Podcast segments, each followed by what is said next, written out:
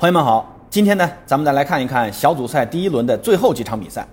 率先开战的是瑞士队对阵喀麦隆队，最终呢，瑞士凭借下半场的一个进球，一比零小胜了非洲雄狮喀麦隆队。呃，这个结果啊其实没什么好说的啊，因为这场比赛打的，呃，其实有点沉闷啊。瑞士队呢，作为一支以防守反击为主的球队，面对对手喀麦隆也以同样的防守足球对待自己时，让瑞士队来主导进攻。那其实呢，瑞士人并没有太多的进攻办法，是能够打到喀麦隆的禁区，但之后呢，瑞士人就不知道怎么办了。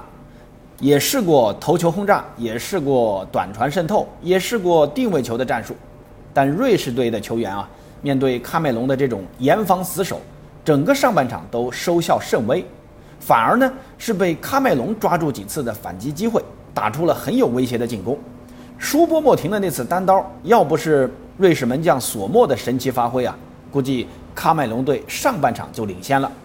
但下半场喀麦隆队，呃，给我的感觉就似乎像换了一支球队一样啊，整个球队的那种精气神就没有了，场上踢的也是呃无精打采的。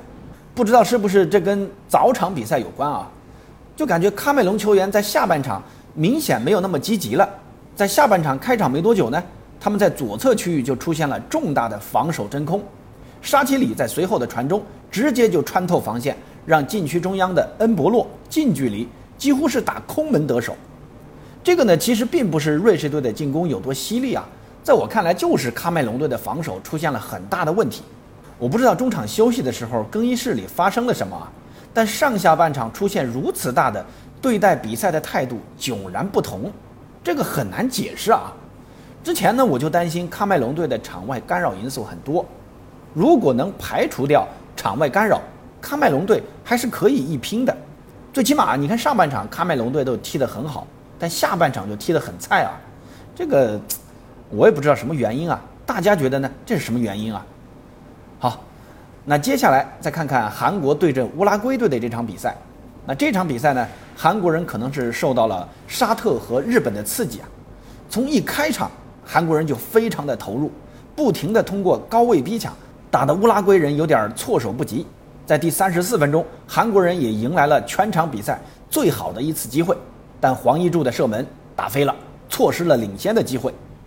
乌拉圭队在被韩国人的凶狠逼抢搞得有点晕头转向之后啊，终于在上半场快结束时还以颜色。当时老戈丁的头球攻门击中了立柱弹出，韩国人逃过一劫。那到了下半场，乌拉圭人才逐渐的站稳脚跟。也通过更加凶狠的逼抢，让韩国人尝到了苦头。孙兴民呢，还被卡塞雷斯踩到脚后跟后倒地不起，球鞋都踩掉了。虽然之后卡塞雷斯也领了一张黄牌啊，但这个动作似乎把乌拉圭人潜在的粗野球风的特质啊给激发出来了。随后的比赛啊，就是人仰马翻。在第八十九分钟，巴尔维德更是以一记招牌式的远射重炮击中横梁的交接处。错失绝杀的良机，那最后呢？双方战平，韩国队也算是通过自己的顽强拼搏为自己证明。这场比赛，韩国队的战术啊，其实是非常到位的，那就是抓你的后防球员的年纪大、速度慢，想通过这种高位逼抢逼你犯错，同时呢，在后场通过这种身体对抗或者那种小犯规来打断你的进攻。所以大部分时间啊，韩国和乌拉圭都是在中场附近在争抢。乌拉圭呢，最开始还想通过传切配合来实现对比赛的控制，后来发现这样不行啊。下半场呢，也开始上身体了。不过呢，这里还是得夸奖一下韩国人的这种意志力啊，不得不佩服啊。几乎所有的韩国球员个个都是铁肺，跑不死，到比赛最后时刻还在跑。再加上乌拉圭的运气也不好，两个立柱都没进。最后呢，双方不得不握手言和了。那说完乌拉圭和韩国的比赛，接下来我们再看看葡萄牙对阵加纳的比赛。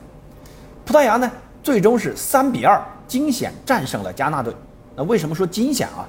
呃，因为加纳队啊，在最后的反扑非常的凶猛，第八十八分钟打进加纳队的第二个进球，然后在补时的最后一分钟还差点抓住葡萄牙门将的失误。虽然当时加纳队没有形成射门，被葡萄牙的球员给截下来了，但真的就只差那么一点儿，加纳队就能追平比分。那这场比赛呢，C 罗还是首发的，也打进了第一粒进球，是他自己创造的点球啊。发点球的时候啊，从转播镜头看得出啊，C 罗还是很紧张的，包括后面的庆祝进球的时候，也感觉 C 罗啊有一种如释重负的感觉。但如果要我说啊，C 罗这场比赛的状态啊，呃，其实还是一般的。就拿下半场那次越位单刀来说啊，咱抛开越位不说啊，那个单刀照 C 罗以往的状态啊，这就是个必进球啊。但 C 罗明显对自己的身体缺乏控制力了，他呢是想来一个挑射。但挑的力度和高度都不够，这说明什么？这就说明啊，C 罗的身体机能下降的很明显。一个呢是已经踢了一个多小时了，体能下降了；另一个呢就是因为年纪大了嘛，跑不动了，所以最后那个挑射也没进。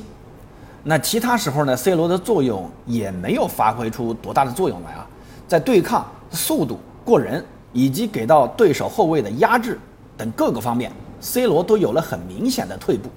但不管怎么样吧。C 罗呢，还是通过自己的努力赢得一个点球。那这个进球呢，也让 C 罗成为历史上首位连续五届世界杯决赛圈都有进球的球员。这个很可能是一个后无来者的一个记录了。